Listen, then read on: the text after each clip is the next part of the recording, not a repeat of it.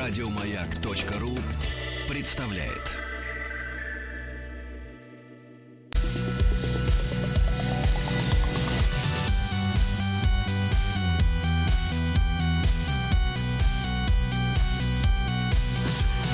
Сергей Стилавин и его друзья на маяке.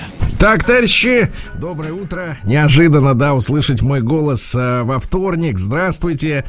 Вот, э, сегодня я, наконец, в студии. Вчера у нас была э, краткая, товарищи, краткая командировка од- одним днем. О ней я, естественно, вам расскажу на, на, на этой неделе. Вот, рад вас всех слышать, вернее, не слышать, наоборот. Рад, что вы есть. Э, И должен, должен, к сожалению, товарищи, начать наше сегодняшнее общение с признания.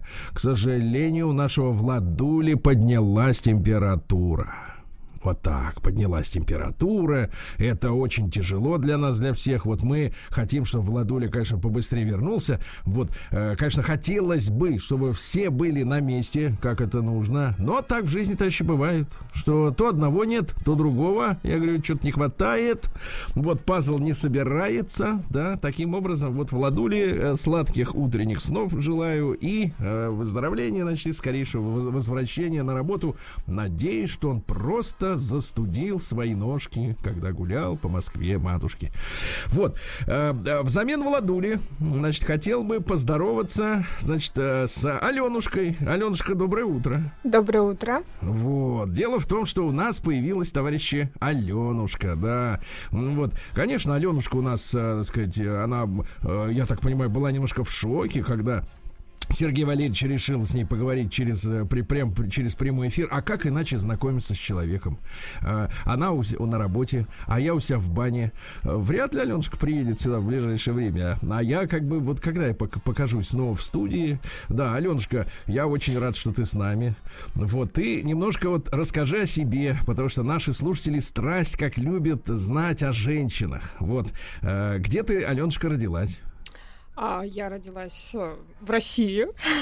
Это отличный ответ. Давайте остановимся. Так, тут главное Мне кажется, это стопори- самое главное. Да, Я родилась в России. Прекрасный ответ. Владик бы, Владик бы сейчас тебя похвалил за этот прекрасный ответ, да. Аленушка, как у нас, соответственно, м, вот взгляды на жизнь? Э, Что в жизни любишь, Аленушка? Ну, давай на этом вопросе мы заострим внимание. Работать. Серьезно? Да. Так, значит, любишь работать, да? Ладно, это мы проверим хорошо в процессе, как ты любишь работать. Ну Вот, э, любишь работать, а умеешь отдыхать. Вот в одной заставке 20 лет назад звучала такая фраза «Любим работать и умеем отдыхать». Ты умеешь отдыхать, Аленушка? Конечно, как же. Ну как вот ты отдохнула в последний раз, вот скажи мне. А, видимо, так хорошо, что я этого не помню. Ты спала, наверное, да? Ну, типа того. Ну, типа того, да, я родила. Ну, сказать, Аленушка, на этом мучить тебя перестану. Все, на этом сегодня спасибо тебе большое. Готовься к завтрашним мучениям. Все, иди, иди, детка, так сказать, работать. Я хочу поздороваться также с Пупсиком с нашим, потому что у нас Пупсик 2, как мне сказал Владуля. Пупсик 2, доброе утро. Доброе утро. Вот, э, Пупсик 2, который черненький, правильно? Да, Вот черненький. так. Ну, вот видите, как хорошо. В женском коллективе, правда, оторван от реальности, да. Вот. Ну и Пупсик 2. Скажи, пожалуйста, ты знаешь, где лежит наша заставка «Народный омбудсмен Сергунец»? Так точно, сэр. Запустите, пожалуйста, эту за- заставку немедленно. Вот так вот в жизни, да, все сказал, и все работает. Приемная нос. Народный омбудсмен Сергунец. Ну что ж, товарищи, а народный омбудсмен, он на страже народных интересов. Как говорится, на народной беде. Вот, на страже. А, написал мне мужчина Артем, друзья мои. И это важное сообщение для всех, э, ну, в частности, автомобилистов. А если вы не автомобилист, то наверняка у вас есть знакомые автомобилисты и даже родственники автомобилисты. И они могут столкнуться с подставой. Потому что я получил письмо от Артема, вот, и он мне сообщает следующее. Сергей Валерьевич, доброе утро. Расскажите людям про новый развод на дорогах с участием инспекции. Ну, так вот, громкое заявление достаточно. Так вот, что, как было дело? Звонят, значит, моей родственнице представители инспекции. рассказывают ей, что она, мол, скрылась с места ДТП. Говорят, что произошло ДТП, а родственница действительно в указанное время была в том месте, о котором идет в телефонном звонке речь. Но она сама лично уверена, что никого не задевала. Потому что, ребята, когда машина задевает другую, слышен такой вот хруст или какой-нибудь скрежет, или, по крайней мере, толчок, правильно? Она уверена, что никого не задевала.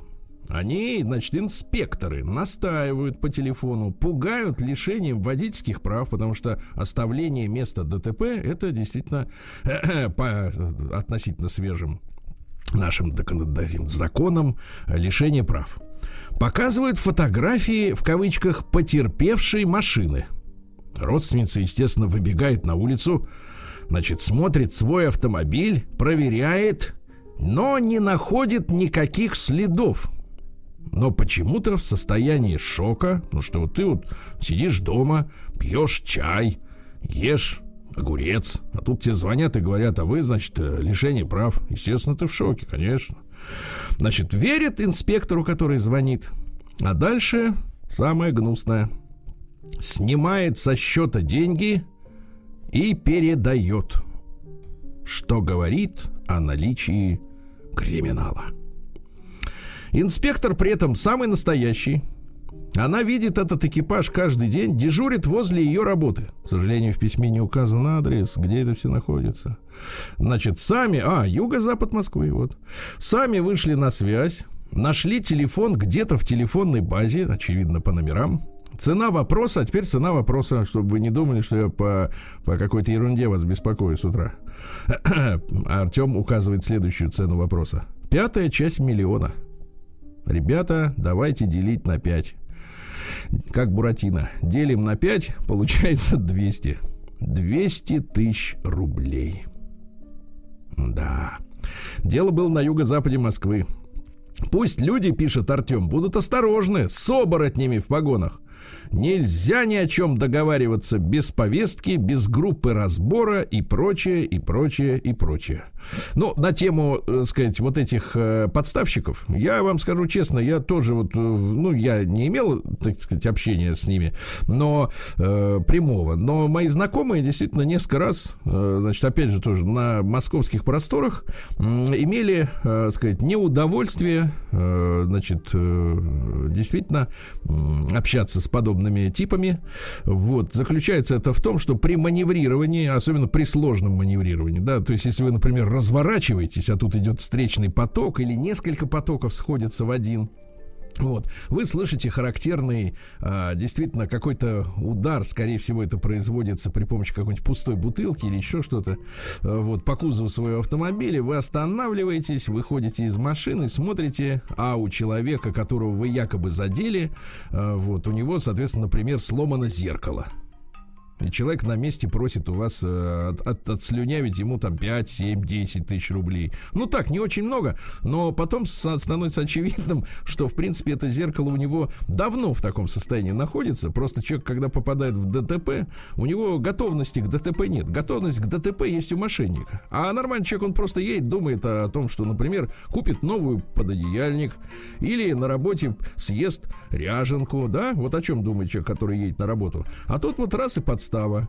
И, конечно, мое личное мнение, ни в коем случае нельзя действительно договариваться о деньгах на месте. То, что может всплыть э, мошенничество из следующего порядка, когда вы договорились, а потом он опять же заявит, что вы скрылись с места ДТП. Вот. А кто докажет, что вы передавали ему деньги за какое-то там зеркало, например, да? Так что, товарищи, будьте осторожны. Время сложное, холодное. А, значит, жулики тоже хотят кушать. Вот. А, а кушать они хотят за наш с вами счет. Так что, пупсик, еще раз народного омбудсмена. Давай закрепим мысль. Вот так. Прием корреспонденции круглосуточно. Адрес стилавинсобакабк.ру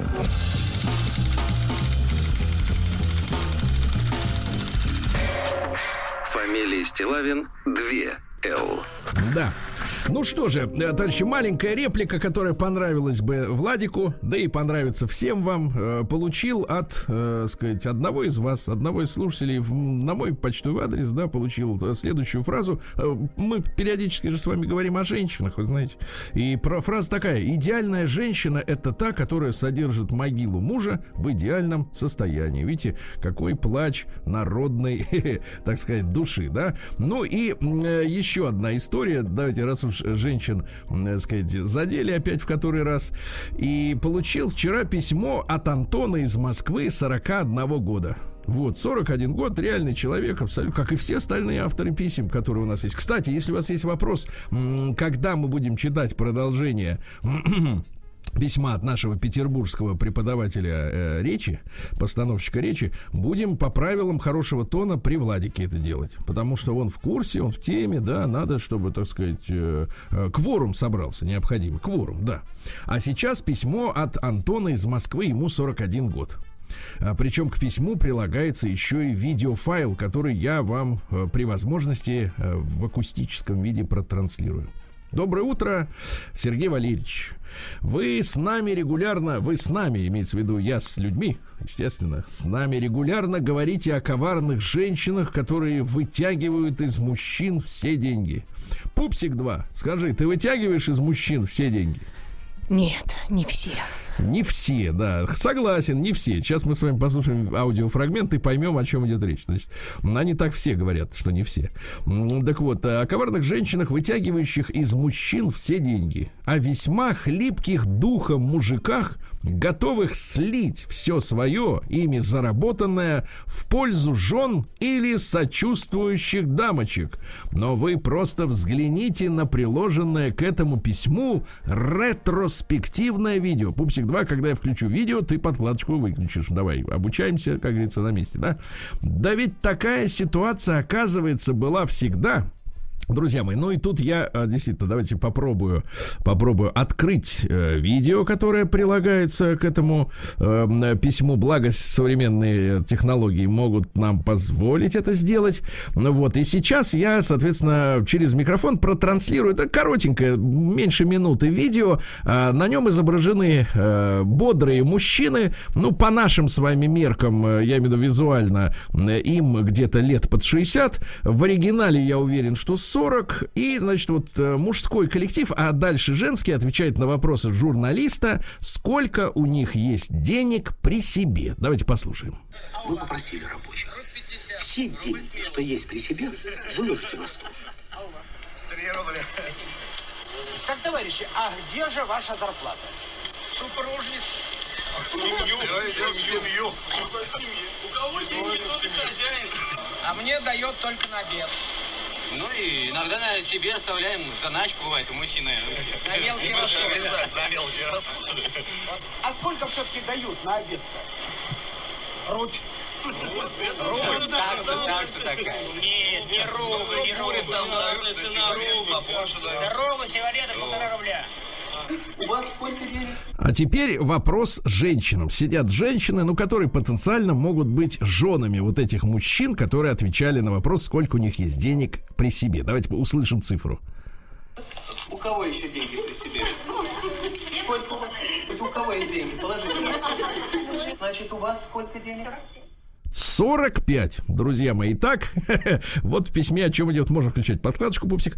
Да, так вот о чем идет речь. У мужчин при себе рубль полторы, а, извините, полторы это другое, полтора, вот, а у женщин 45 при себе. Причем выглядят они никак. Это советское время, я напомню э, страждущим, что кто не жил в то время, 45 рублей, это, конечно, были не, не бог какие деньги, но треть зарплаты. Вот вы с собой таскаете треть зарплаты, которую постоянно вот в кошельке, что у вас треть лежала целая, понимаете? Вот так. А рубль полтора, ну, это действительно пообедать только лишь и, может быть, доехать до работы, если у вас нет э, единого проездного. Так вот, пишет нам Антон. Мне кажется, что сейчас только наши мужчины, э, что только сейчас наши мужчины начинают потихоньку выходить из этого семейно-финансового обморока, который уж, простите, э, за несколько пафосное и затертое выражение, э, значит, подобное поведение является частью нашего генокода. генокода. А при этом я совершенно не поддерживаю европейскую позицию, когда каждый в семье живет со своим собственным доходом, бюджетом и платит только за себя. Я говорю о том, пишет Антон, что нужно нам добить не только сейчас консумированность. Вы слышали когда-нибудь такое слово? Пупсик, скажи мне, что такое консумированность? Ну-ка. Ну, что стыдно даже, не знаю такого слова. Вот именно, стыдно, это правильное чувство, стыдно. которое рождает это слово, потому что дальше идет пояснение. Консумированность соверш... современных женщин, ясно? ну, хоть одно из них стыдно. Это хорошо. Я говорю о том, что нужно нам добить не только консумированность современных женщин, но и вытряхнуть, вытряхнуть э, из голов наших мужчин этот мусор про то, что все деньги надо нести в семью, пишет Антон. Нет, он не пишет, он бьет бьет в колокол. Спасибо за внимание. Всегда готов помогать вам, Сергей, в вашем информационном деле. Пора, мне кажется, собирать уже армию какую-то вот таких помощников, правильно? Да и так она есть уже по факту. Только осталось юридически оформить, как, например, ИП.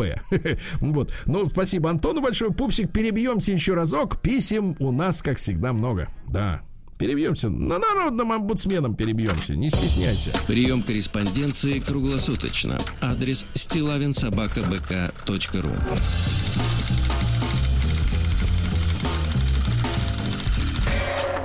Фамилия Стилавин 2 Л.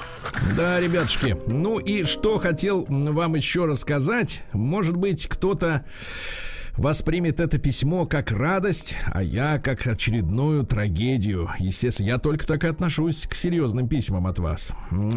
Андрей пишет нам из Улан-Удэ. Вот я хотел вам э, прочесть.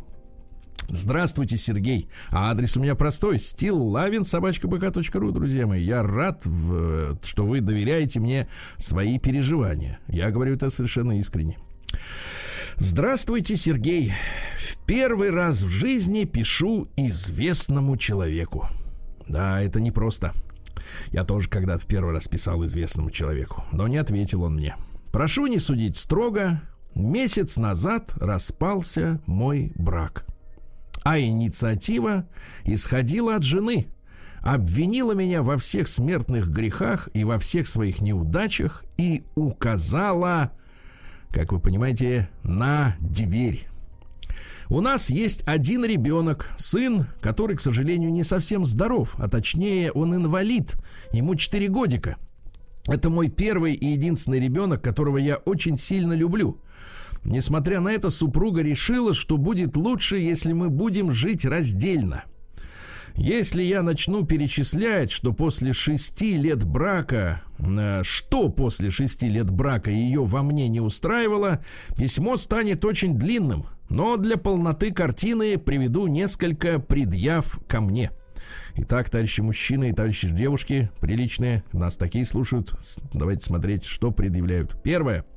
Я все контролирую. Что имеет в виду конкретно непонятно. Скорее всего, семейный бюджет, который целиком на мне. Второе.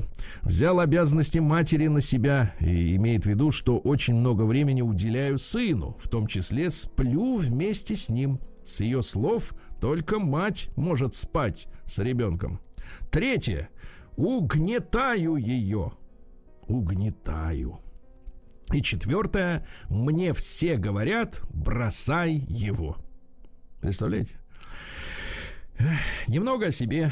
Мне 31 год, в браке в первый раз, без вредных привычек. Любил когда-то спорт и книги. Обожаю готовить. Кухня была моим всем. Работаю. А супруге 33. Брак уже второй. С первым мужем отмотала десятку. Рассталась, так как был ревнив и бил.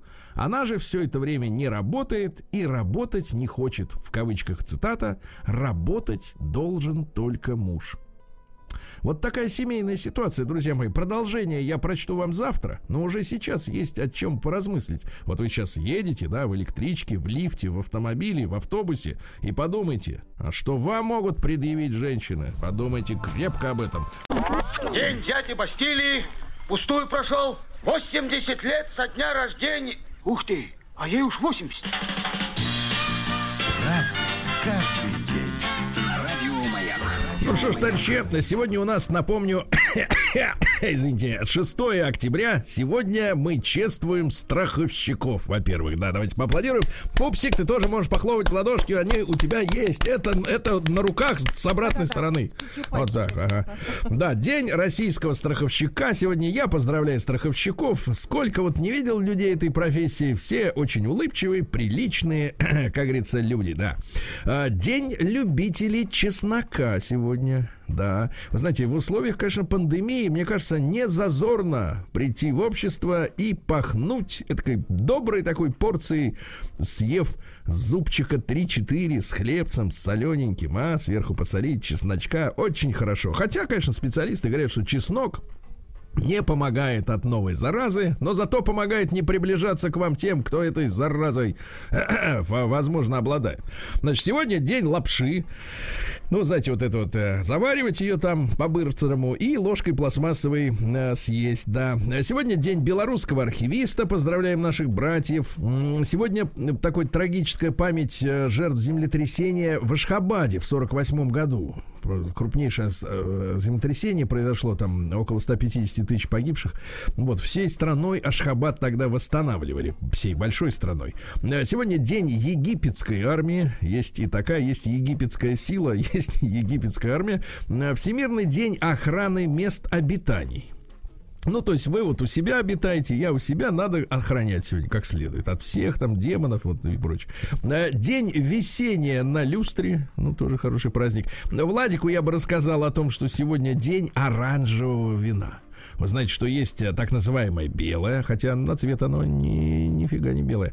Э, Вот, э, значит, есть красное, есть розовое, да, а есть оранжевое. И знаете, вот технология приготовления оранжевого, вот если розовое, например, это когда смешивается в каких-то пропорциях белое и красное, да, вот, это не отдельный сорт, естественно, винограда, то оранжевое туда еще и, значит, вы- выжимают соки из этих, из веток на полном серьезе. То есть, то есть и косточки, и кожа, и само, значит, вот это тело, и ветки виноградные идут в дело, и вот а, из-за них и получается этот э, цвет оранжевый. На самом деле у этого вина есть особенно такая специфика. Его популяризируют, пытаются в последнее время. Вот даже день такого вина придумали. Но э, интересная такая особенность. Оно светлое, и ты ожидаешь, что, в принципе, оно будет мягким в плане терпкости, да? А вот терпкость у него, как у таких ядреных сортов красного. То есть на любителя, я бы сказал, да? Ну и русский народный праздник сегодня, товарищи, Ираида спорная.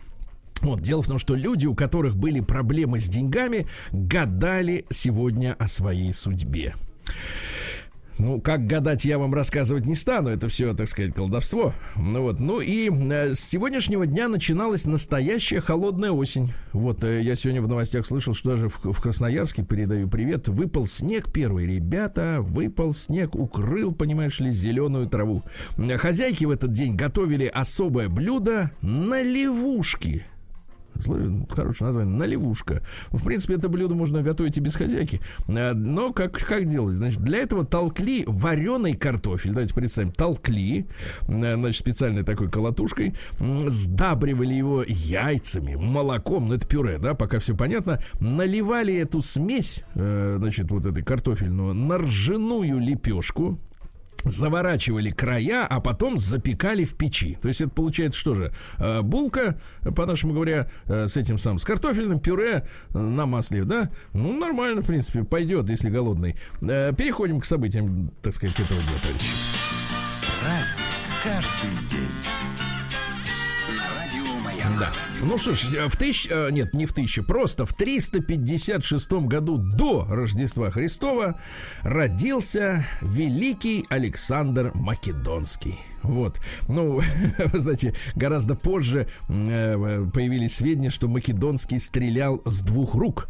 Э, даже такое есть выражение, по-македонски стрелять. Но, естественно, у Александра не было пистолетов. Вот, а из лука с двух рук тоже стрелять как-то не, неудобно. Но, в общем, он был метким, смелым воином, естественно, выдающимся полководцем. Говорят, что от сверстников в детстве отличался тем, что был равнодушен к телесным радостям. Представляете? Равнодушен к телесным радостям, а? Вот какой был хороший человек. Вот, был равнодушен к богатству. Знаете, некоторые к богатству очень неравнодушны. Э, Бывает, всю жизнь тратят на то, чтобы бабки скопить, а потом помирают, а бабок куча, а он помер. Вот интересно, да?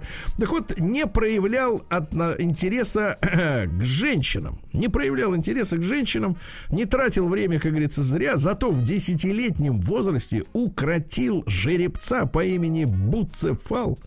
Вот, Буцефал. Вот, от которого по причине строптивости отказался сам царь Филипп, вы представляете? Ну, а потом, когда уже, конечно, набрался вот опыта, э, в жизнь его вошли женщины, да. Я вам просто перечислю имена тех женщин, как они прекрасно звучали, да. Вот, например, Каликсена, Кампаспа, Компаспа. Вот позовите мне Компаспу. Барсину любил. Роксану. Это вот уже более понятное имя, да. Статира, Парисатида. Вот. А также у него был отдельно, так сказать, коллектив женский, вот, которые к- постоянно ждали Александра. Вот. И он иногда к ним захаживал. Э, Так вот, смотрите, цитаты из товарища Александра Македонского, они нам помогут понять его личность. Э, Нет ничего более рабского, чем роскошь и нега. Нега это от слова нежиться, да, вот когда лежишь там под одеялкой, нежишься, тепло, не выходить не хочется. И ничего более царственного, чем труд. Вы представляете, какой, какой социалистического вида руководитель был. И, наконец, про женщин.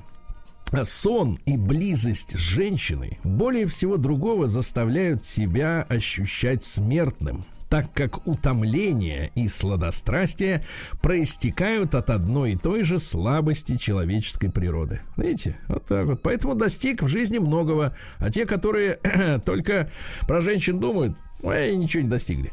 Дальше. В 1459 году Мартин Бехайм родился. Это немецкий географ, который, значит, накануне еще, ребят, смотрите, открытия Америки в 1492 году, как вы помните, да, при помощи художника Глакендона, вот эта фамилия, создал первый глобус. Представляете, то есть Америку еще не открыли, а он уже сделал глобус. И что же он там нарисовал на месте этой Америки, даже и непонятно.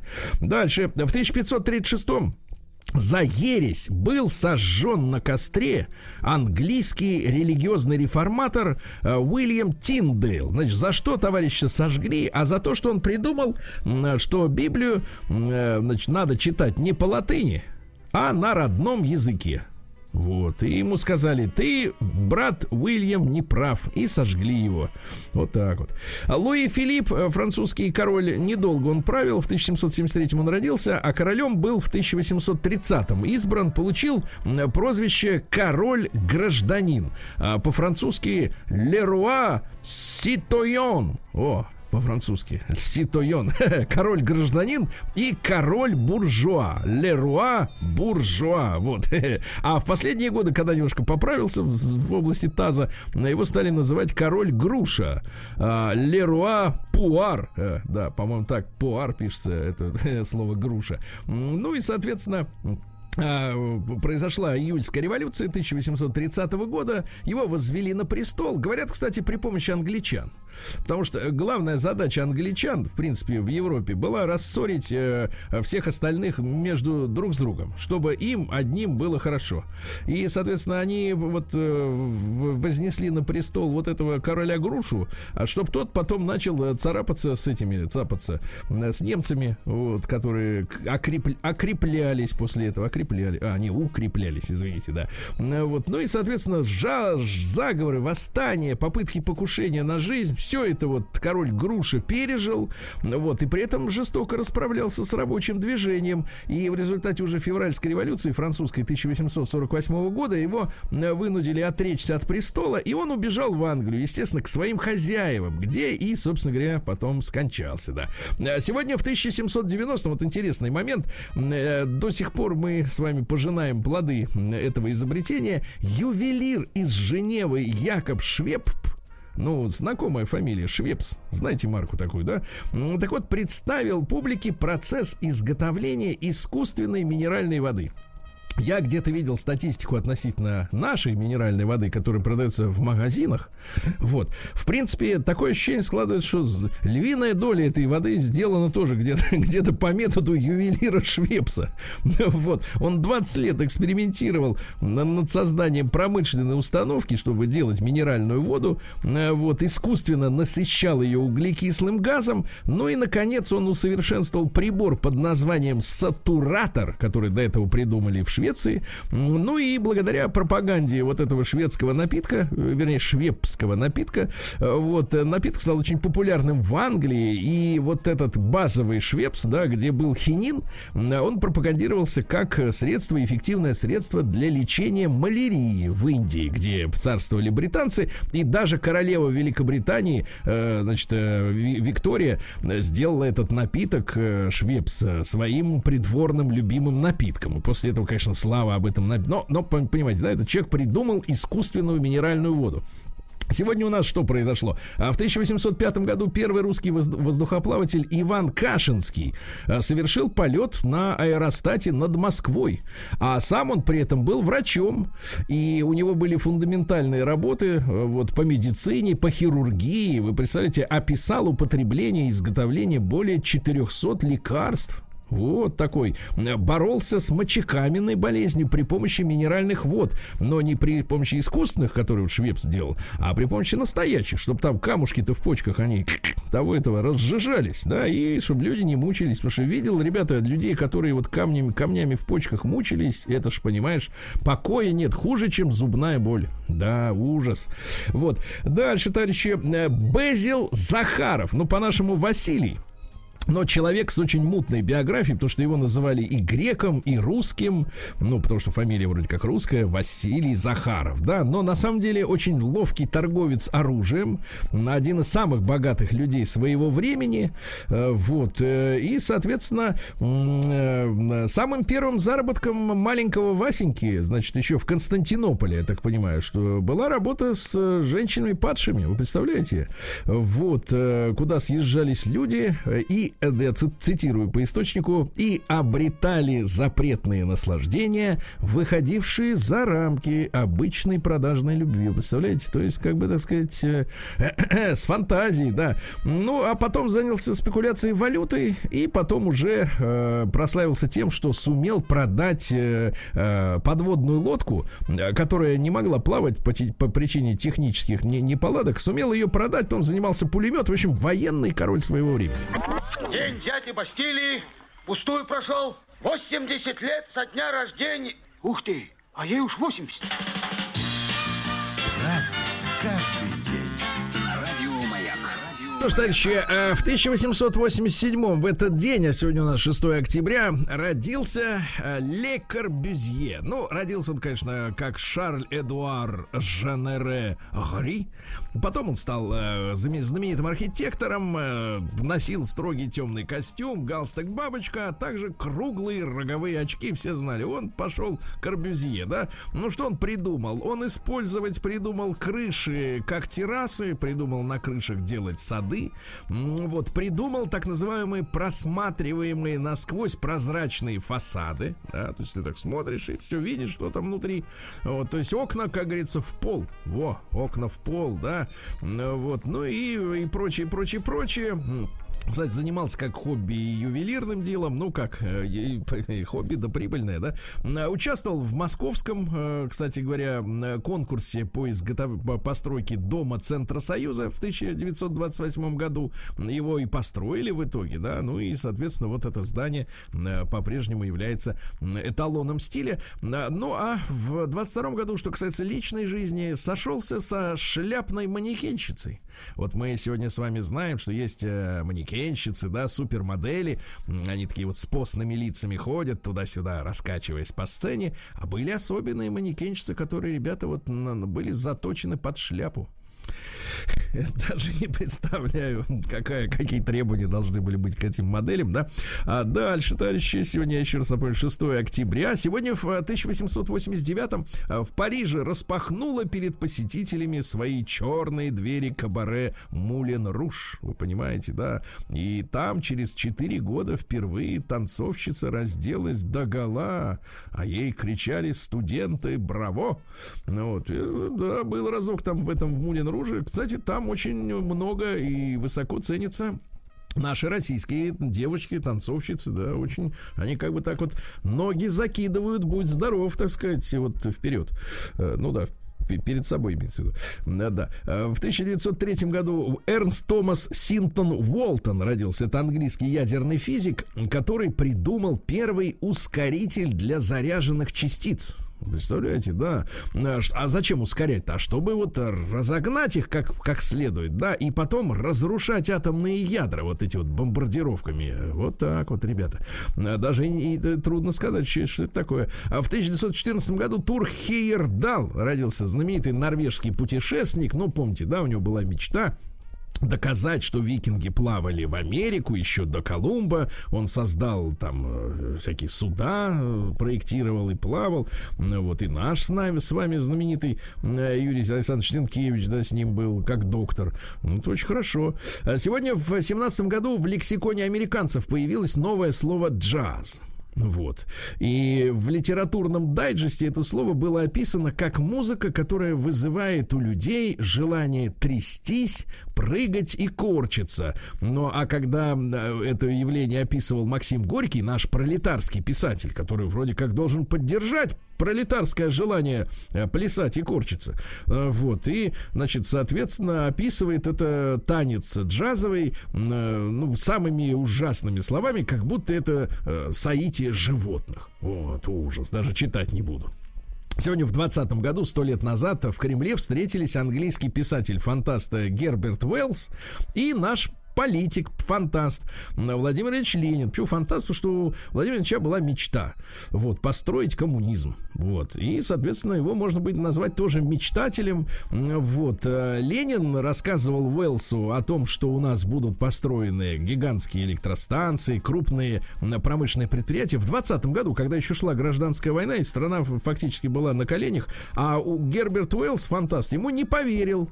Вот. А когда он уже приехал в Советский Союз во второй раз, через 15 лет, а, он убедился, что и план электрификации выполнен. Представляете? И вот как э, писатель английский обломался. Вот так вот, да.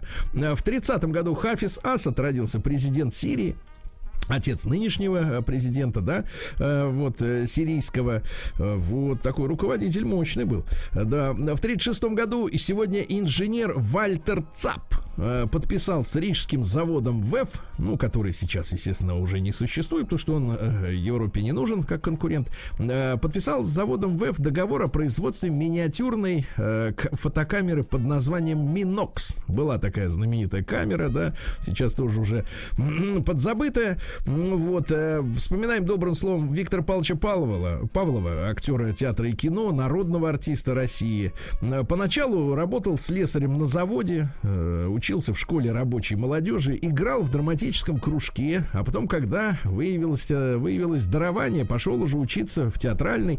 Кстати, а, сокурсниками у него были э, Михаил Кононов, Виталий Соломин и Олег Даль. Вот такая вот замечательная четверка, да. Э, Йозас Будрайтис в 40 году родился. э, Литовский актер, очень фактурный, классный. Вот. А Екатерина Георгиевна Градова, актриса театра и кино. Замечательно. Кстати, мама актрисы тоже прекрасной, Марии Мироновой. Вот, видите, помните, радистка Кэт, 17 мгновений весны. Ну, извините, это, это уровень.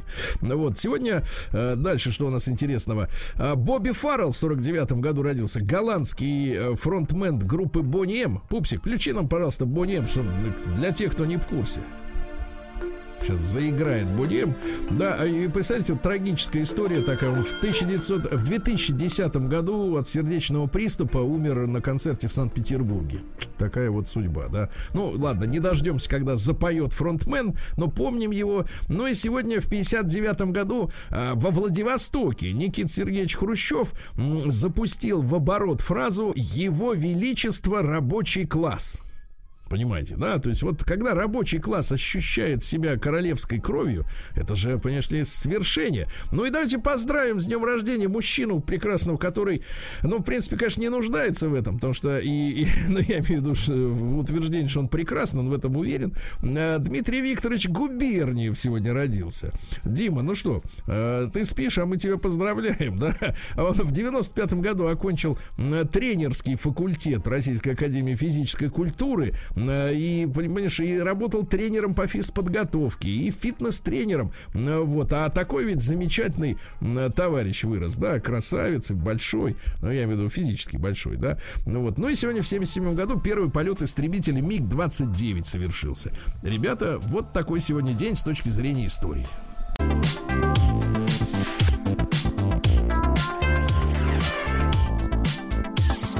Сергей Стилавин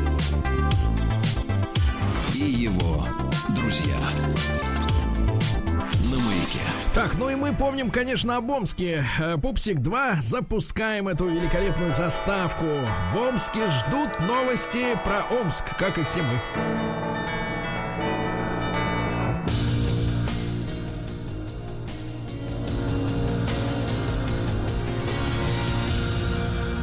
Зона 55. Итак, что творится в Омске? Пенсионный фонд похоронил в кавычках хомичку заживо, потерял ее деньги, а теперь говорит, докажи, что ты жива. Вот это, вот это, ребята, да. В Омской области несколько суток разыскивают мужчину и женщину в галошах. А, Ушли, так сказать, э, в лес и по-прежнему разыскивают. Товарищи, если увидите в галошах, сообщайте. А, Из омского автобуса выпала женщина с двумя маленькими детишками. Ай-яй-яй, нехорошо, слишком рано открылись двери. А мечи попали в больницу с тяжелым отравлением, когда заказали в кафе банкет за 56 тысяч рублей. Вы представляете, 56 тысяч, да. В Омске пенсионерка отсудила алименты у собственной дочери. То есть не только родители должны э, содержать своих детей, но и дети содержать своих родителей. Запомните это, да. Ну и давайте как посмотрим, э, что у нас э, из мира, так сказать, глупости. Омский пенсионер перевел мошенникам полтора миллиона рублей, поверив в то, что его ждет наследство от дальнего родственника в Африке. Вот, переходим к обычным новостям.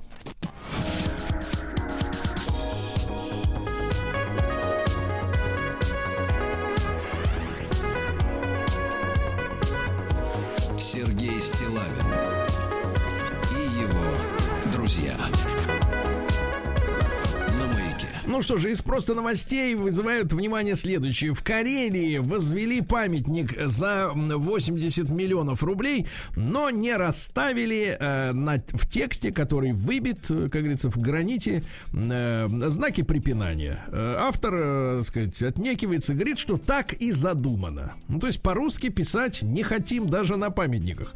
Правильно. Эм, Дальше. А, э, Подмосковный фермер показал царь тыкву, которая уродилась у него и весит 500 килограммов тыквы. Вы представляете, да?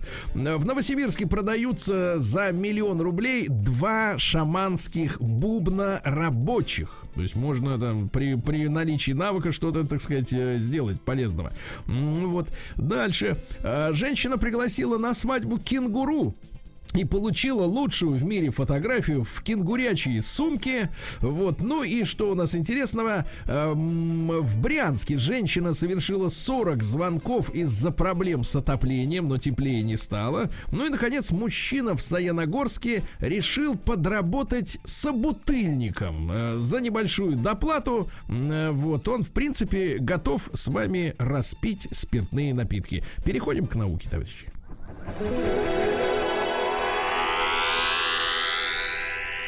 Наука и жизнь.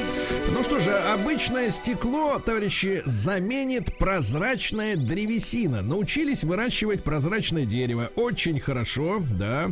А, что же у нас интересного еще? Японские ученые определили самую опасную группу крови.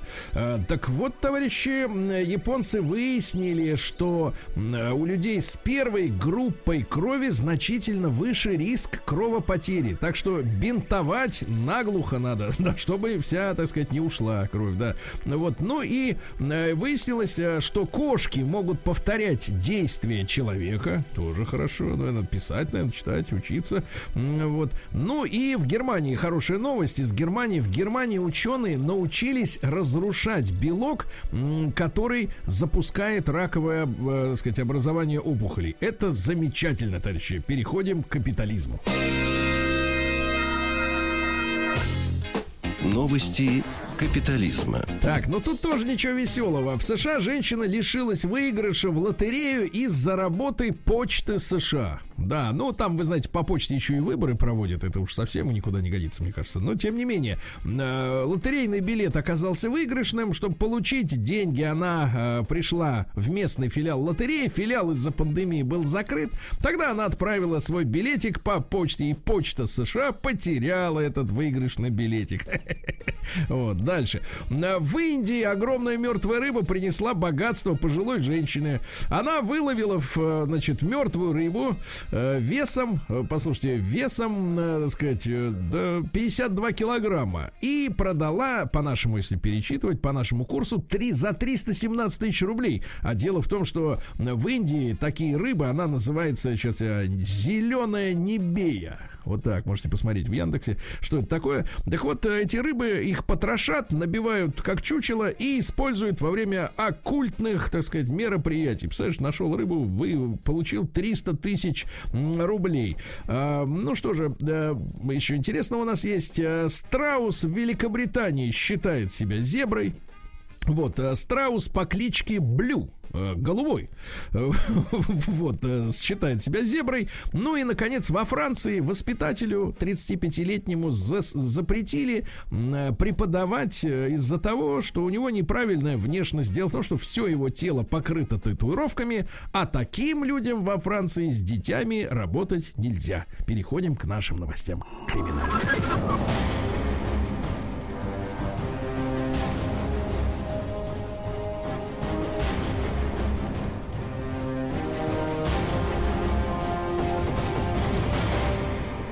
Россия криминальная. Ну, давайте начнем с э, традиционных э, вещей. Ну, например, мужчина на Алтае поджег дом, затем приехали пожарные и сбил пожарных и угнал пожарную машину.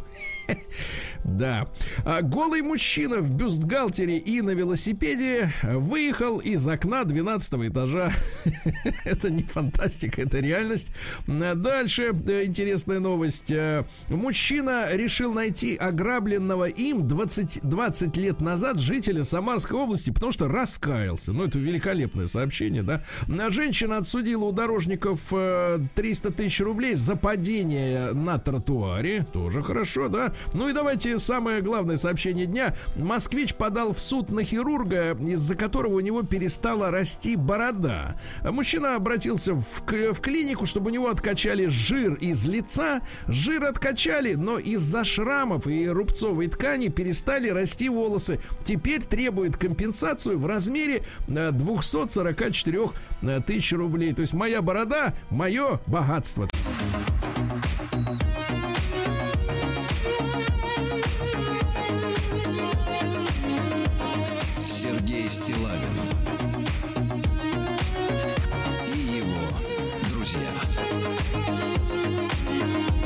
Thank you.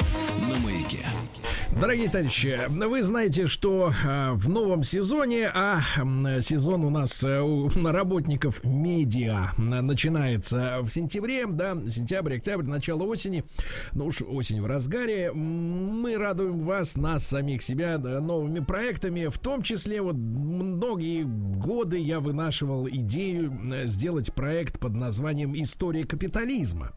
И так получилось, что на прошлой неделе я был в командировке, вот, а сегодня рад поз- поздороваться с Иваном Александровичем Муручковым. Иван Александрович, доброе утро. Доброе утро. Да, руководителем сети предпринимательских клубов для школьников «Школа дела» и заместителем декана факультета бизнеса «Капитаны» э, в университете имени Плеханова, да, в экономическом университете. Э, Иван Александрович, ну вот э, история капитализма очень важная, важная тема лично для меня, в частности, потому что по последним данным разведки капитализм должен вот-вот закончиться. Ну, по крайней мере, если послушать некоторых экспертов, то с этой мыслью, так сказать, публика, наверное, э, знакома, да? Иван Александрович, ну мы сегодня э, поговорим, в принципе, да, о возникновении частной собственности, потому что она же является, да, основой э, капиталистической системы. Ну да, это основная, а, по всем канонам современной науки, это основная такая а, фундаментальная часть, ко- которая характеризует и отличает капитализм от, от чего-то другого, от других. Но мы, но мы говорим, Иван Александрович, мы говорим о собственности на что? Потому что мне кажется, что, э, конечно, там портки или пальтишко э, всегда, всегда было, да, в частной собственности у человека, да. Э, Трудно себе представить, что пальто может быть общим. Вот. А мы говорим, наверное, о частной собственности на средства производства. Или вот как вы поставите, да, так сказать, вопрос правильно? Ну, мне кажется, что э, таким самым важным вопросом является частная собственность на землю и на, э, ну, если проще говорить, то просто на человека, да, на эксплуатацию человека, потому что средств производства может быть много, и мотыга, она тоже средство производства. Вот. А вот э, вопрос именно владения другим человеком или его трудом, это как бы вопрос серьезный. Вот. И еще один вопрос, если мы успеем сегодня об этом поговорить, это вопрос, собственно, безопасности того, э, этого владения. Потому что если ты, ну, если ты не можешь э, это сохранить, или у тебя нет каких-то прав на это юридических или каких-то других, то тогда непонятно вообще, о каком капитализме можно, может идти речь. Вот, наверное, таких три больших куска, мне кажется. Ну вот э, владение человеком нас э, отправляет, э, в, ну, соответственно, в рабовладельческий строй, да, получается, то есть в давние-давние времена. Э, вот. Ну, наверное, не совсем так, потому что владение может быть э, в каком-то смысле разным.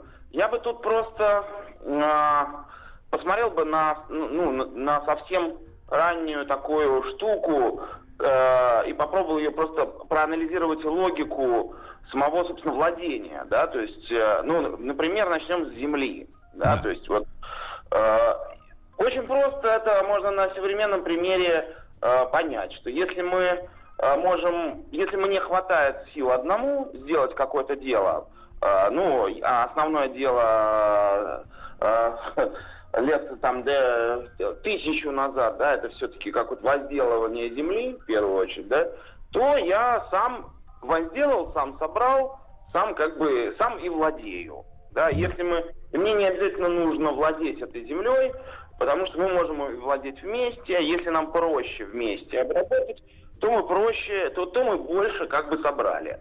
Нормальная история, э, соответственно, владение совместным, сов- ну, совместное пользование, мотыга у нас у каждого своя, а вот земля как бы общая. Нормально, все с этим, э, в общем, как бы логично и хорошо. Вот. А если у меня уже появляется, ну, немножко средства производства изменились, которые я могу сам, то, в общем, нафиг мне делиться с тобой, когда ты, например, пьяница или лентяй. И не, ну, и- а мне с тобой делиться урожаем, какой смысл? Вот, собственно, у нас появляется вот этот вот конфликт, который приводит, ну, в каком-то смысле к э, моему желанию от тебя как бы отделиться и, в общем, целом, с тобой не связываться. Вы И- имеете в виду, вы имеете в виду конфликт внутри общины, да, некий? Конфликт внутри общины, конечно, да. Конечно, конфликт внутри общины, если мы вспомним э, русскую историю, российскую, да, а, то мы, это как бы как раз конкретно то, с чем боролся Столыпин, да, с общественным землепользованием. И, и, и то, что дало хвостом революцию, ну, в каком-то смысле повлияло на а, вот эту ситуацию.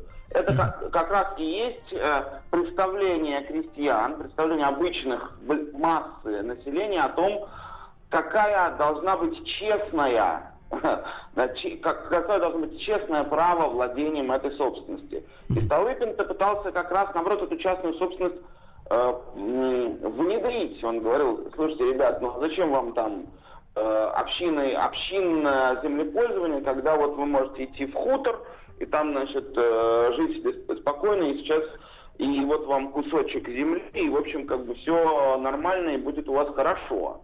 И опирался он не на свои, как бы, э, фантазии, а на э, вполне конкретный э, опыт э, европейского капитализма. Вот. Но, учитывая то, что население у нас было такое еще не очень готовое к э, подобным историям, и туда еще вмешивалась религия, туда еще вмешивалась э, ну, уклад жизни.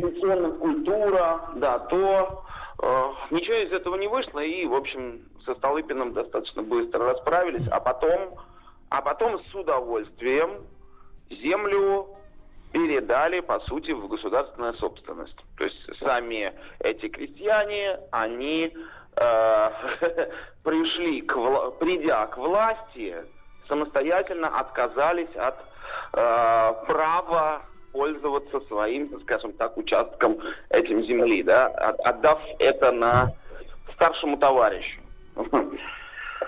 Вот. Э, Иван Александрович, а э, ведь западная цивилизация, да, тоже ведь прошла свой, э, свой период общинным, общинного земледелия, я так понимаю, правильно? Тоже ведь ну, не все, да. не все так гладко происходило, да, не так вот раз и по, по щелчку пальцев, значит, все разбежались по хуторам и, так сказать, все это, так сказать, все наладилось, как говорится, жизнь, да? Так марксистская история считает, что э, все проходили через э, вот это э, сначала там родовую общину, потом соседскую общину, что это как бы единый закон. Тут у историков нету согласия, но э, тут как раз, мне кажется, появляется более важный вопрос, вопрос того, э, вопрос защиты твоего, защиты твоей, твоей возможностью владеть ну, в первую очередь землей, а во вторую очередь, наверное, и людьми на этой земле, и э, природными ресурсами, которые на этой земле э, случайно или специально появились. И вот вопрос, собственно, защиты, он, наверное, мне кажется, ключевой. Потому что если у тебя, если даже я э, король, да, и я тебе, своему верному сюзерену, значит, по товарищу кусок земли выдал, да. то вот почему то, могут ли пользоваться, например, этим куском земли твои дети? Вот в чем как бы ключевой вопрос. Или я тебе его подарил, и ты его мне потом, как помрешь, вернешь.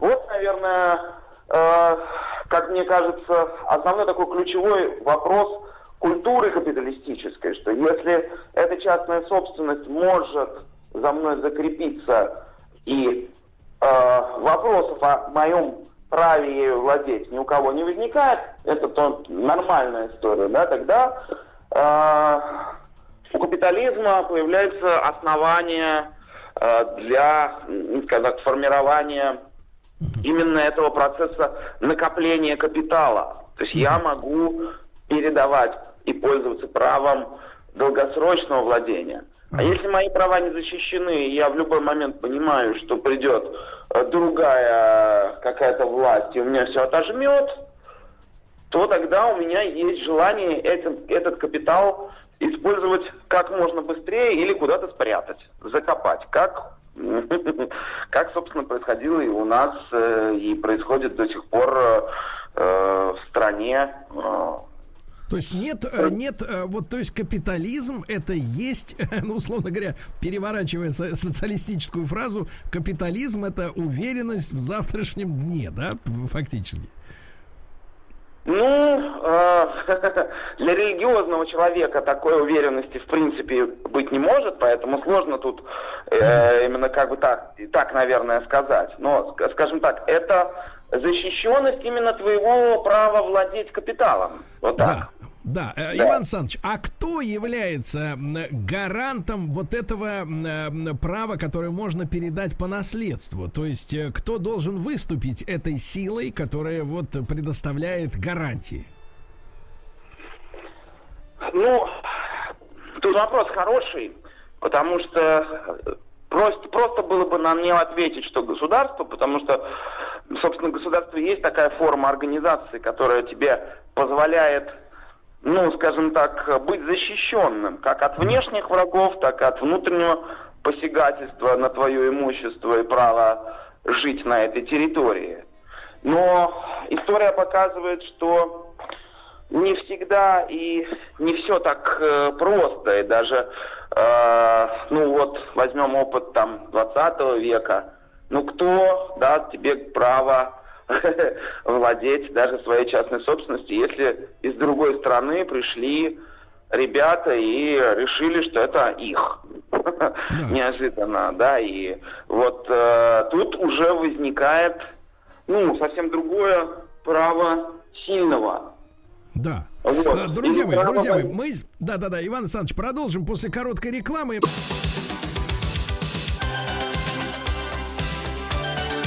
Сергей Стилавин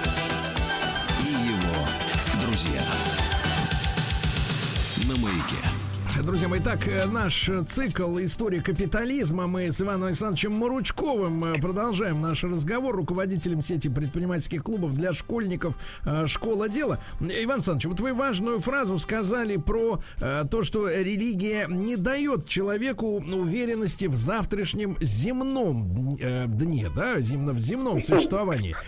Получается, получается, что если капитализм набирает обороты, он должен, так сказать, э, работать с религиозными институтами и как-то концепцию выправлять, потому что э, неоднократно слышал такое мнение, что как раз протестантизм, да, и различные его формы, ну, например, англиканская церковь там и прочие, прочие, так сказать, вот эти вот э, поначалу считавшиеся сектами, да, скорее течения, они как бы вот был такое, есть такое расхожее мнение, что они оправдывают капитализм, бизнес и частную собственность. Именно поэтому в странах, где э, вот такой вот такое, такая форма религии, э, такие, такая форма конфессий, да, то там как бы бизнесменов больше и бизнес э, идет э, шибче, как, как говорится. Вы поддерживаете этот взгляд?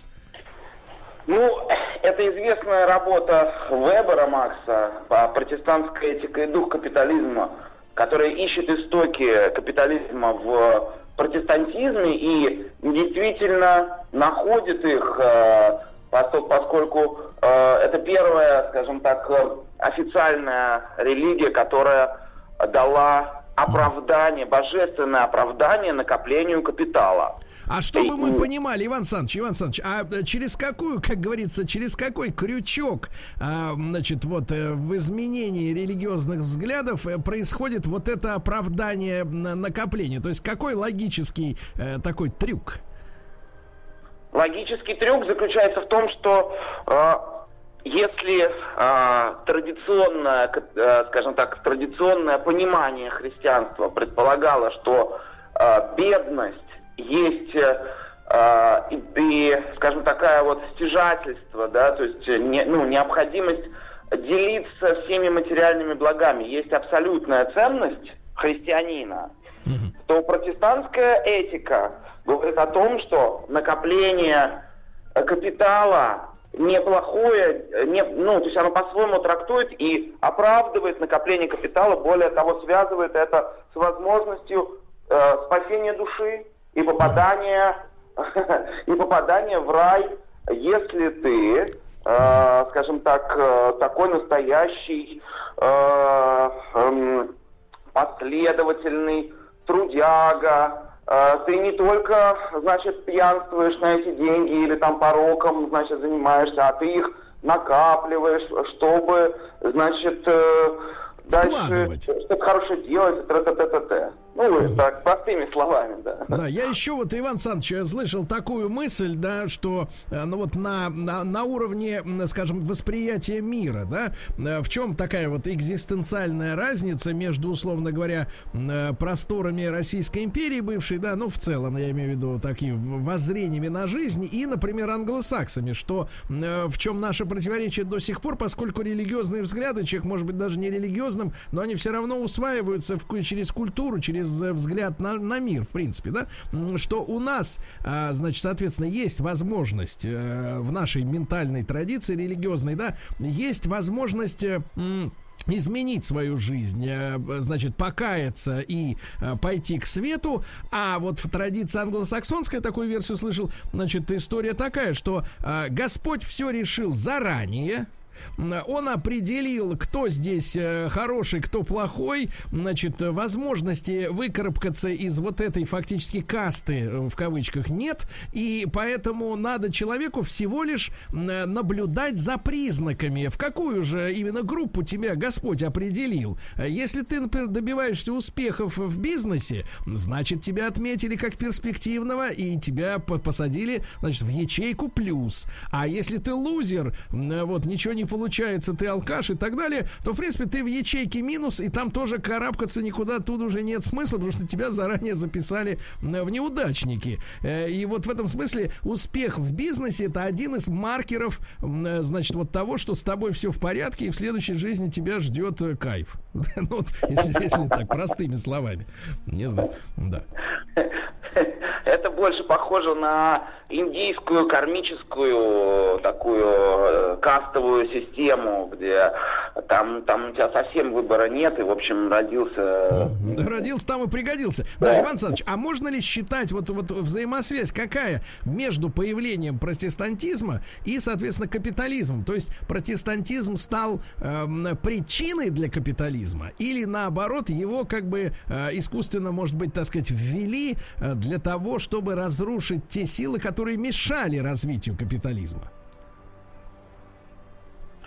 А, я бы сказал так, что есть, э, э, есть масса причин, почему капитализм должен был состояться.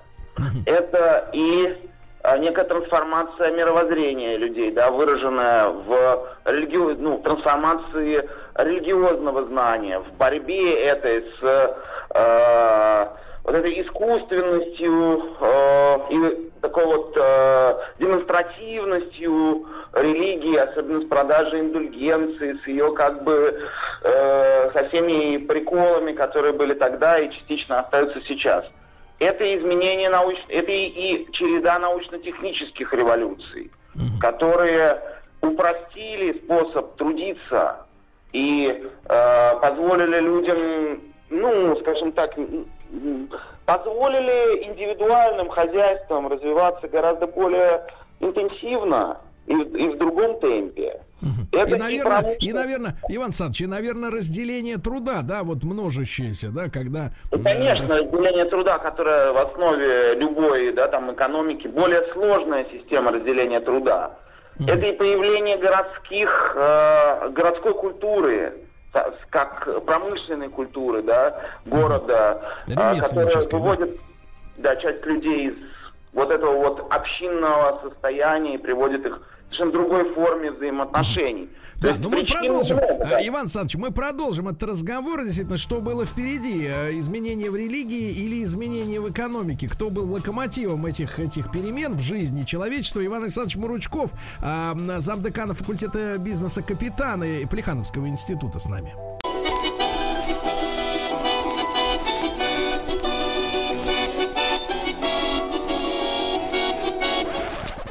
Конфетки-бараночки. Как говорится, товарищи, не верю своим ушам. Сколько же недель прошло, когда я слышал в прямом эфире голос Павла Сюткина, историка русской кухни и писателя. Павел, доброе утро. Доброе утро, доброе утро. Павел, я скучал. Я скучал. Ну, откровенно говоря, да. Да, ну Я уже наконец-то. привык к совместным эфирам. Наконец-то, да.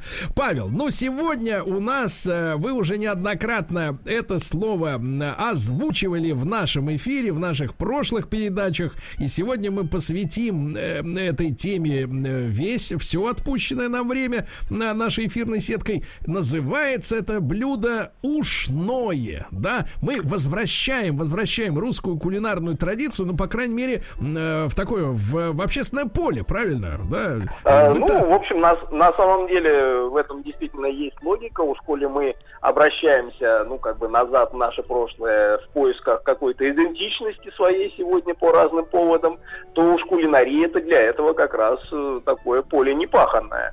Вот. Да. И здесь поискать-то можно явно чего. Да, Павел, и, конечно, э, сегодняшнему нашему современному человеку, который слышит вот сейчас вот в прямом эфире, ну, допустим, есть такие люди, которые в первый раз слышат и думают, что за ушное, да? Э, Ну, м- может быть, собаководы там э, вспомнят, что в зоомагазинах пр- продаются ухи для собак, это считается лакомством, да?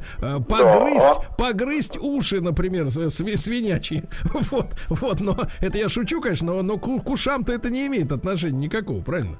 Ну, конечно, действительно, первое, что приходит в голову, это э, уши. Ушное уши, да, ну, вроде все по, по- по нормам русского языка образовано, да, а, то есть к ушам относящиеся. Вот, но э, действительно первые, первые такие, так сказать, подозрения, они не всегда правильные. Ушное это от слова уха. Уха. Не А, вот. ухо, а уха. Уха, да, то есть, э, опять же, вот по правилам русского языки, э, языка, то есть есть, например, такое блюдо, как тельное, да, которое из тела рыбы сделано, да, или э, там пирожное, пирог, да, вот, а здесь как раз все ушное уха. А почему уха, собственно говоря? Э, то есть сегодня-то мы про уху понимаем, что это, ну, рыбный суп, да, фактически. Вот. Но э, дело в том, что еще там 5-6 веков назад уха была м, не обязательно из рыбы. Э, Уха могла быть утячья, курячья уха, читаем мы э, вот в старых текстах. Э, Вот, поэтому, собственно, от всех других супов, да, она отличалась просто минимальным дополнением всяких других ингредиентов, там, капусты, не знаю, овощей и всего прочего. То есть это, то есть говорят это таким, э, Павел, как сегодня есть бутик монобренд, то это такой моносуп, да? Ну, були- бульончик, чего там говорить, попроще, да, в русском языке слово есть. То есть либо из курицы, либо из рыбы, либо, да, там, не знаю, там, птицы, дичи, чего, чего угодно. Вот, поэтому, собственно говоря, ушное, оно именно оттуда. Ну вот, а какое отношение, собственно, к ухе оно имеет? Э, Это, на самом деле, давайте вот сейчас просто и подумаем, потому что э, ушное это такое таинственное русское блюдо, э, о котором до сих пор э, спорят и кулинары, и историки, и, в общем, не очень понятно, что это такое, откровенно говоря, до сих пор. А какие у нас, Павел, есть, как говорится, основные версии э, у спорщиков? Вот, вот. Вот теперь давайте пройдемся, вот как, знаете, такое кулинарное расследование, детектив, вот, когда какой-то вот основной герой вот этого детектива оставляет какие-то следы, да, в нашей истории, по которым мы попытаемся и а, восстановить, реконструировать его, так сказать, внешность и особенности характера. Вот. Начнем, на самом деле, мы вот с чего. А, 1717 год. В России вы, выходит книжка «Юности честное зерцало». Это еще при Петре Первом, как вы понимаете. А книжка, она специально такая поучительная для дворянских детей. Вот тех самых недорослей, которые станут потом э, героями э, Фанвизина, да. Э, то есть э, те, ну вот там молодежь, там 13, 15, 17 лет, которая и учиться, и лень, и вроде в город хочется, и чего-нибудь такое героическое сделать, да, а, а лень. А Вот специально для них эта книжка. Э, Вот именно оттуда, э, да, то есть там просто вот советы, как жить, что делать, э, чего не делать главным образом. А, Вот прекрасный совет оттуда а, «Не ходи по улице, рот разиня, я ленивый осел». А, э, ну, то, есть, то есть не полагались на родительское воспитание, да? Нужно был какой-то, нужен был какой-то единый путеводитель по жизни для всех. Ну, родители-то тоже, в общем, были не Такие сильно, скажем так, просвещенные, да, по тем временам. А, так вот, Кушнуре, вот там как раз мы читаем о застольных порядках. Когда прилучится тебе с другими за столом сидеть, то содержи себя в порядке по всему правилу. Во-первых, обрежь ногти, да не явятся бы, а, они, он и бархатом обшиты. Умой руки и сядь благочинно, сиди прямо и не хватай первые блюда. Не жри, как свинья, и не дуй в ушное, чтобы везде брызгало. Ага, думаем мы. Так, теперь вот уже что-то есть. Э, подумаем, можно ли дуть на суп так, чтобы всех обрызгало? Ну, в общем, не очень понятно зачем, ну, представь себе ложку, ну, дуешь, дуешь на него, да. То есть там как бы усилия соизмеряешь, да, понятно, что если, конечно, дунуть сильно забрызгает, но зачем? Да. А вот если, например, это э, кусочки мяса, наполовину залитые соком, э, вот этим жидким соусом, да, да лежат там в тарелке у тебя, э, вот, то вот тут задачи понятные, понятнее. А, вот, и действительно, таким образом как бы можно охладить, но одновременно и за, забрызгать соседей вот от этого неумелого усердия этим мясным соком а, тоже вполне можно. Да, вот, друзья есть, мои, а... друзья мои, итак, мы сегодня с Павлом Сюткиным, историком русской кухни, разбираемся в вопросе, в вопросе, по которому спорят э, специалисты, да, что же такое ушное, суп или нечто иное, э, мясо, покрытое бульоном.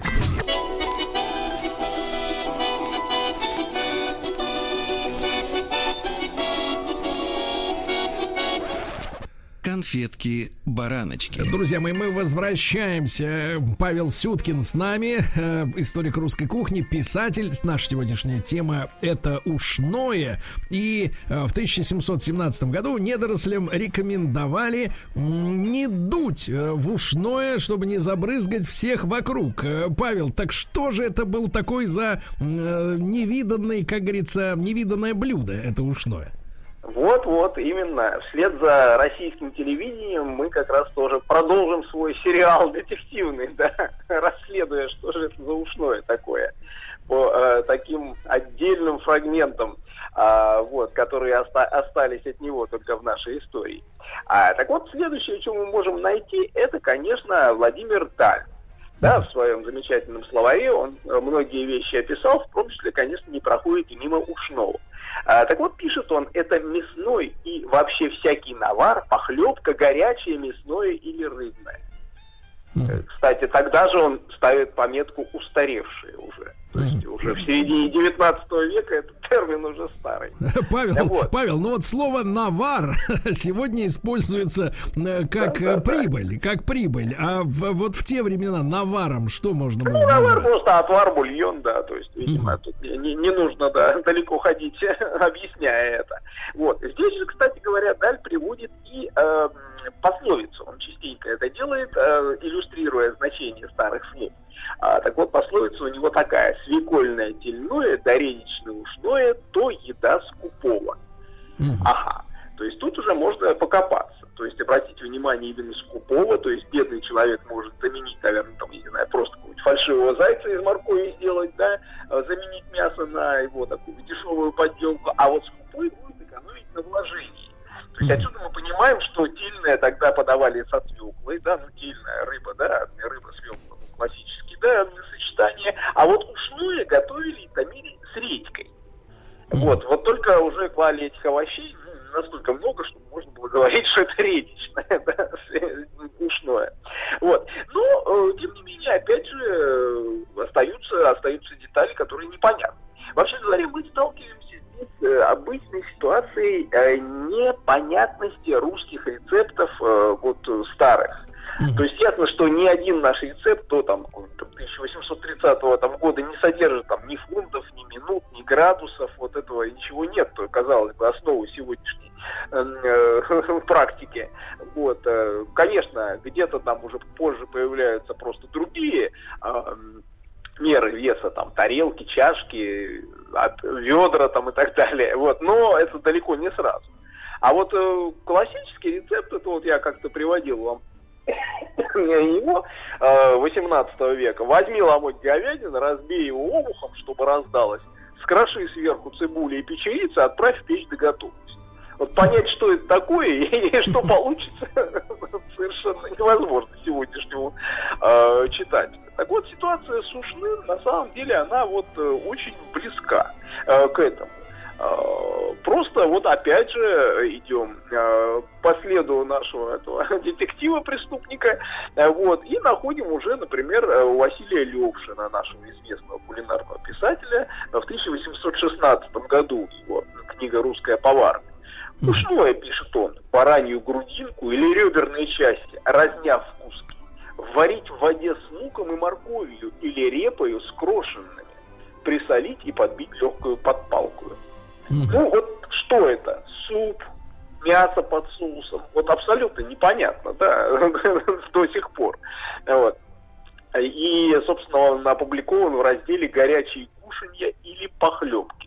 То есть, опять, э, полнейшее поле для э, за- заблуждений. Что, что Павел, это такое? Павел, а вы более, вот лично вы, как эксперт, да, более склоняетесь, э, что это блюдо, например, напоминает скорее, ну, например, харчо, э, когда очень такой густой, такой крутой, как говорится, замес, там жидкости не так много, да? Да, такой- Вот, вот, вот, вот вы про- про- на правильном, на правильном на самом деле пути. А, потому что, э, наверное, для того, чтобы понять, а, что это такое, неплохо понять, э, в чем это готовилось. То есть, на самом деле, не- далеко не многие авторы пишут, а че- чего взять, куда покрошить, э, там просто вот варить в воде с луком, да, вот как пишет Левшин. А вот, наконец, мы находим в одном месте, это фрагмент из там, книги э, Кирилла Белозерского монастыря, 656 год еще. Так вот, они пишут, что на Александров день э, там вари там э, шти и в сковородах ушное. Ага, в сковородах. Так, что-то уже понятно. Суп в сковороде уже не сделаешь. Одновременно понимаем, что Александров день э, приходится на Великий пост, и, соответственно, ушное все-таки не из баранины, э, как, э, так сказать, мы могли бы понять, э, делается, а в том числе, например, и из рыбы тоже. Вот. Так вот, э, на самом деле, конечно, сковороды это уже ответ. То есть, по сути дела, мы получаем э, под пониманием ушного э, блюдо, э, которое э, делается следующим образом. Куски мяса, рыбы, э, ну, режутся так, ну, более или менее э, мелко. э, дальше отвариваются в бульоне, вот в той самой, в той самой ухе, да, которая, как мы поняли, может быть не только рыбной. И оттуда уже из бульона берутся, перекладываются на сковороду. А в эту же сковороду крошат- крошатся овощи, та же репа, например. Э, Можно немножко долить бульона, чтобы он там упарился и превратился в соус добавить какие-то специи, там, ну, скажем, перец то- тот же. И вот это все постепенно, постепенно упариваясь, э, жарится на сковороде. А, в результате вот у вас получается, ну, не совсем, конечно, да, а, харчо, э, да, все-таки харчо это скорее такой, э, как мы понимаем, суп, а, ну, в нашем ощущении, да, а вот э, я бы сказал что-то напоминающее такой венгерский гуляш. А, мо- мо- может быть, да, то есть кусочки мяса сверху, ну, там, до половины залитые соусом таким густым, хорошим, туда же добавлялось еще и, и подпалка, как пишется, да, Лёш, кто- кто это ж слово такой? мы пропустили, да.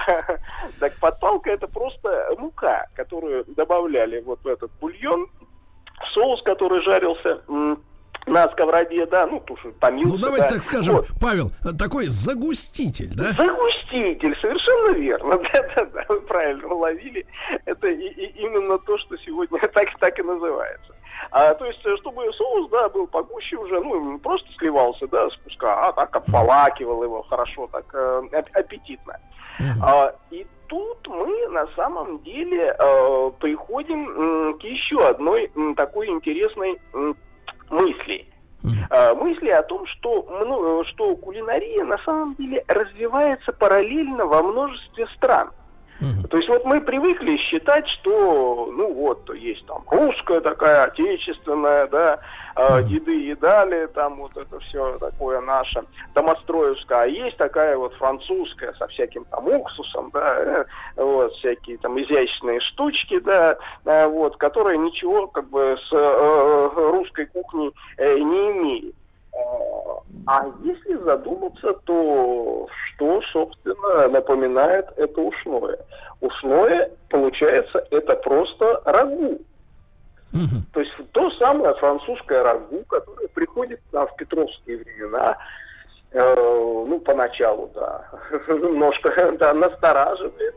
А вот э, даже если помним по школе, то Александр Радищев в своем путешествии из Петербурга в Москву э, пишет как-то такую фразу «А, «Голод принудил меня зайти в избу, и доколе не доберусь я опять до рагу, фрикасе, паштетов и прочего французского кушанья на отраву изобретенного, принудил меня пообедать старым куском жареной говядины».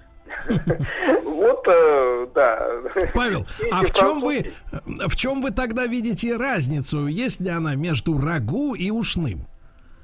А, по сути дела, разницы особой-то, собственно, и нет. То есть, что там мясо в соусе сделанное на сковороде, что здесь. А, ну, разница, конечно, наблюдается, наверное, просто в разнообразии вкуса. А, ну, понятно, что ну, французская кухня все-таки гораздо больше к тому времени оперирует разнообразными соусами, специями, вот, чем, ну, это все доходит до наших северных широт.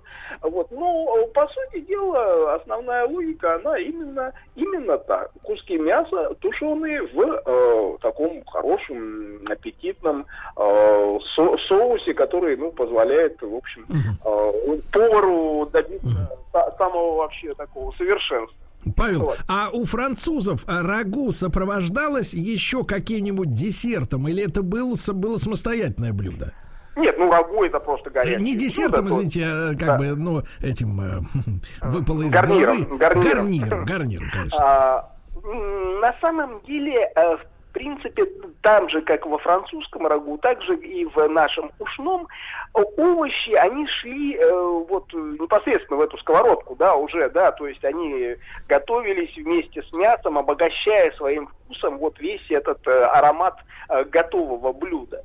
Ну, что, конечно, не мешало, да, потом, да, положить, э, скажем, э, какие-то овощи просто э, рядом на тарелку, да, или тот же рис какой-нибудь, да, или позднее картофель запеченный. Вот. Ну, это уже, скажем так, поварские фантазии, которые, как бы, как там, так и здесь у нас в России, там уже к середине 19 века позволяли да. фантазировать. Товарищи, товарищи, и немаловажный вопрос, а что стало потом с бульоном, в котором вы Варивали мясо с Павлом Сюткиным узнаем после рекламы.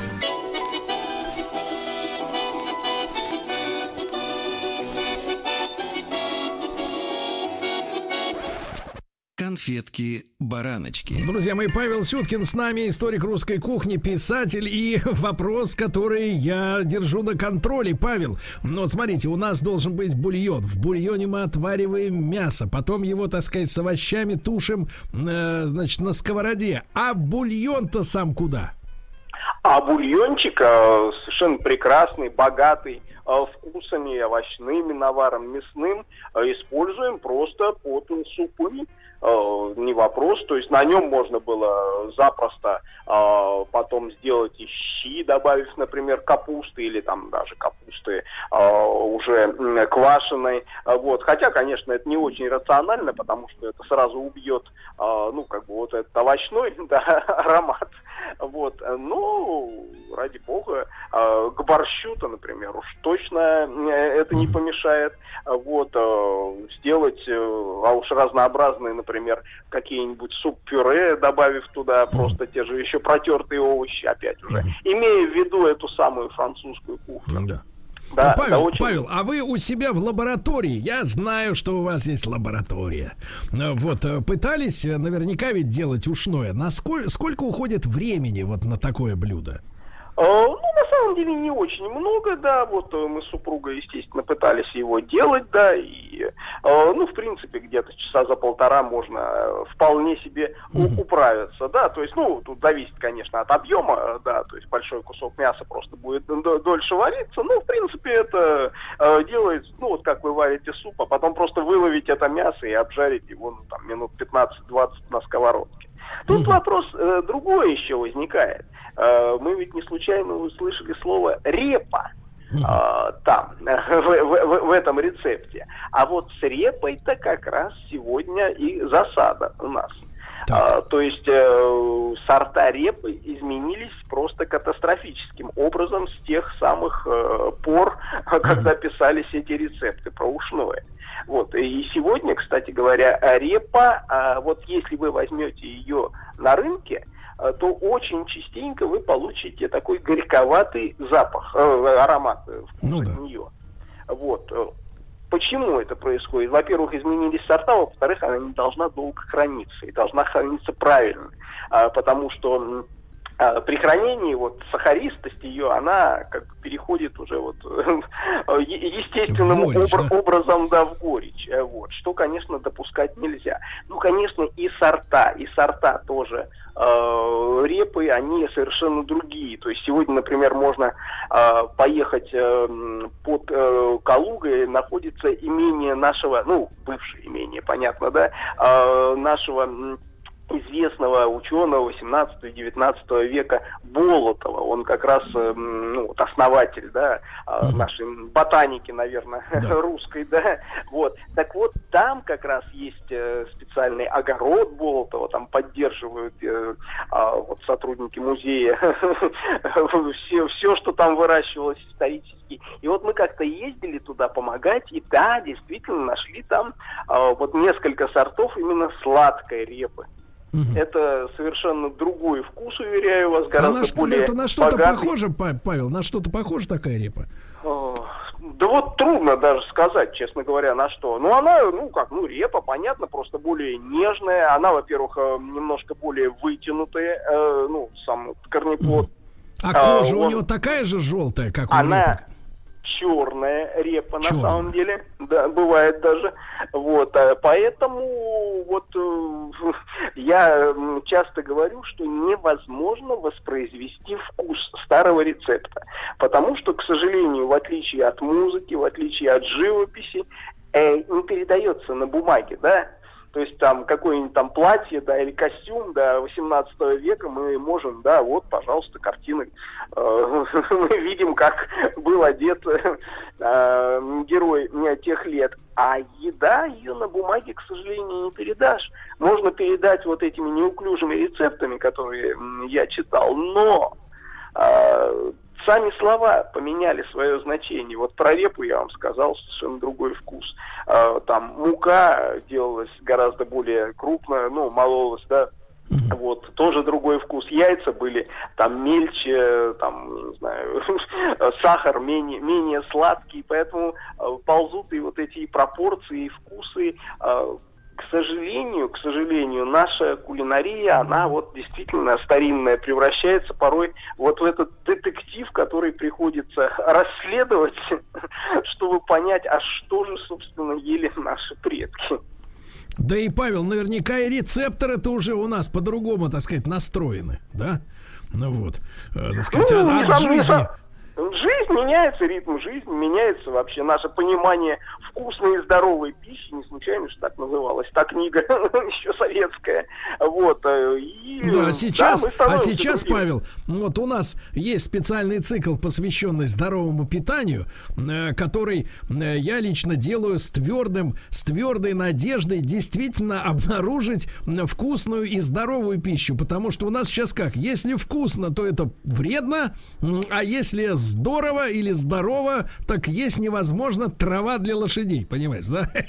Вот. Да, Да, сожалению, мы, мы, такая Павел, дилемма. мы, Павел, я чувствую, вот именно с вами должны подарить нашему народу вкусную, здоровую пищу. Вот так. Вот, да. да, Павел Сюткин. За работу, да. товарищи. Да, товарищи, за работу берем в руки ложку и ножи. Значит, Павел Сюткин, историк русской кухни. Павел, буду ждать с нетерпением нашей новой встречи. Огромное спасибо. Еще больше подкастов на радиомаяк.ру.